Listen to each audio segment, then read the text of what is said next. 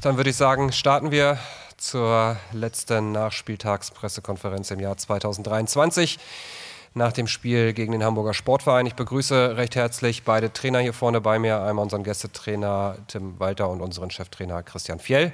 Und die Gäste haben selbstverständlich immer das erste Wort, also bitte die Analyse. Vielen Dank. Ja, ich glaube, ja, gerade zu Beginn hat man gemerkt, dass wir wieder auf vielen Positionen dann auch umstellen mussten. Ja, waren äh, ja wieder zwei neue Außenverteidiger, sehr junge Außenverteidiger, haben das erste Mal dann oder das zweite Mal von Beginn an gespielt. Deswegen haben wir das auch in den Pokalspielen immer so ähm, ja, gemacht, dass die Jungs dann zum Einsatz kommen. Das hat ihnen heute geholfen vor so vielen Zuschauern. Ja, und das äh, hat man gemerkt, gerade in der ersten Halbzeit wog immer sehr viel hin und her. Chancen eigentlich auf beiden Seiten. Ähm, wir haben es gerade davon gehabt, es war wenig Mittelfeldgespiele, sondern eher immer Umschaltmomente, äh, weil wir es dann auch nicht geschafft haben, mit unseren zwei Innenverteidigern besser nachzuschieben. Ja, aber ähm, ja, musst du dann auch akzeptieren. Ähm, äh, dann sind wir rausgegangen für die zweite Halbzeit, waren eigentlich dann auch sehr, sehr gut drin. dann haben wir einen Schockmoment überstehen müssen, äh, als der Club die Latte getroffen hat. Ja, aber das war für uns nochmal so ein Hallo-Wach-Effekt. Äh, sind nochmal reingekommen, nochmal gewechselt. Ja, die Wechsel haben uns dann auch gut getan. Ähm, äh, gehen dann in, Führung und dann äh, ja, war das wie ein Brustlöser, spielen sehr, sehr abgezockt, sehr souverän, haben viel Spaß auf dem Platz. Ja, von daher ähm, äh, ja, sind wir am Ende dann aufs Zweite gegangen und Jean-Luc hat sich dann äh, und uns dafür belohnt, ja, dass wir dann äh, endlich diesen Moment hatten, dass wir, dass wir ein bisschen entspannter spielen konnten.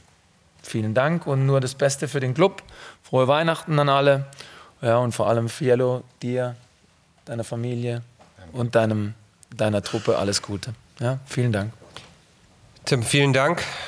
Fiello, ähm, Gebe ich gleich zurück. Dann erstmal Glückwunsch zum Sieg.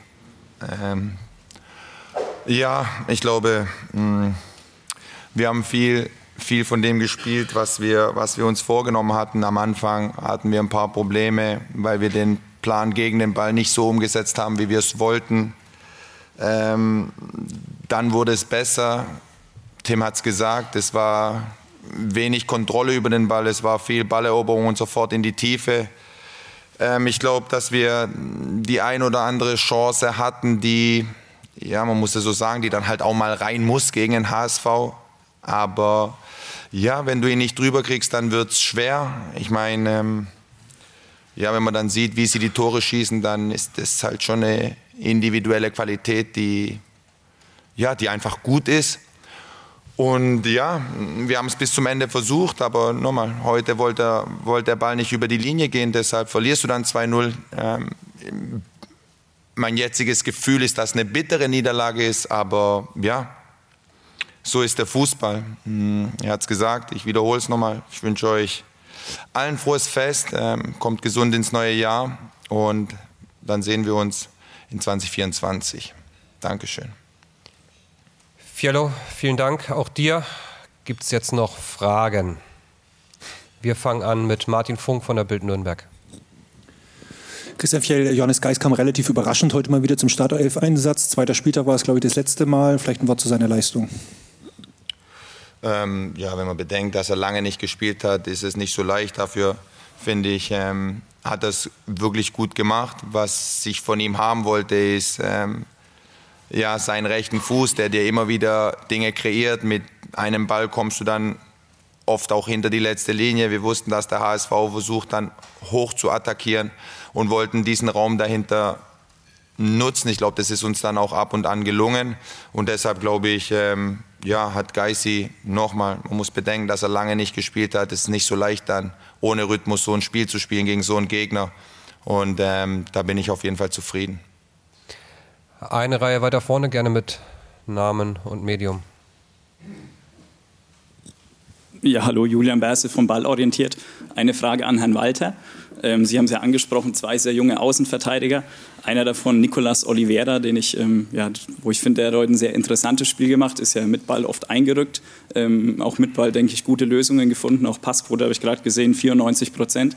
Ähm, gegen den Ball auch viel mit seinem Tempo abgelaufen, aber zum Beispiel vom Lattentreffer, wo er, glaube ich, im Gegenpressing eine falsche Entscheidung wählt, wo er nicht drauf darf wo er dann die Seite hinter sich aufmacht. Auch im, ähm, ja, und wollte fragen, ist das allgemein so ein bisschen das, wo Sie am meisten noch mit ihm arbeiten müssen, so im Timing, im Rausrücken und auch im 1 gegen 1, ähm, welchen Schusswinkel er anbietet und so weiter. Ist das die, die größte Aufgabe bei, bei dem Jungen, der ja mit Ball ja, sehr viel mitbringt?